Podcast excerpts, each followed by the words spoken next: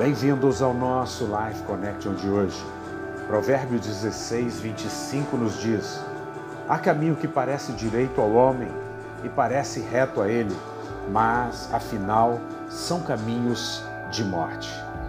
O homem natural, ele guia sua vida pelos seus cinco sentidos e ele toma decisão baseado nestes sentidos.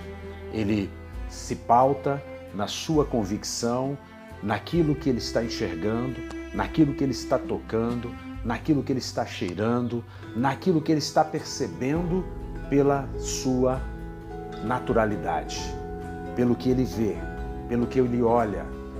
Mas a Bíblia diz que há caminhos que parecem ao homem ser retos, mas ao final são caminhos de morte.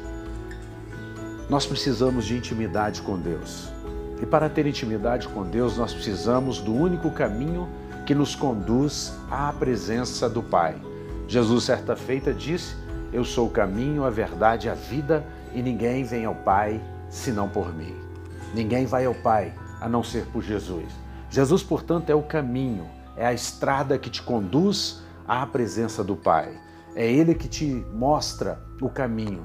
É Ele que conecta você diretamente com o Pai para que você não precise de intermediários.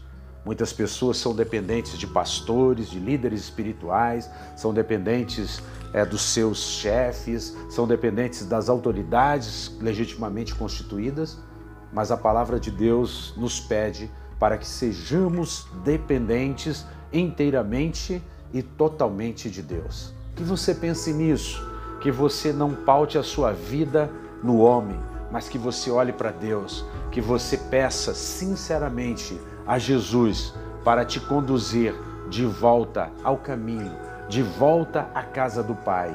Isso não é uma religião, é um relacionamento.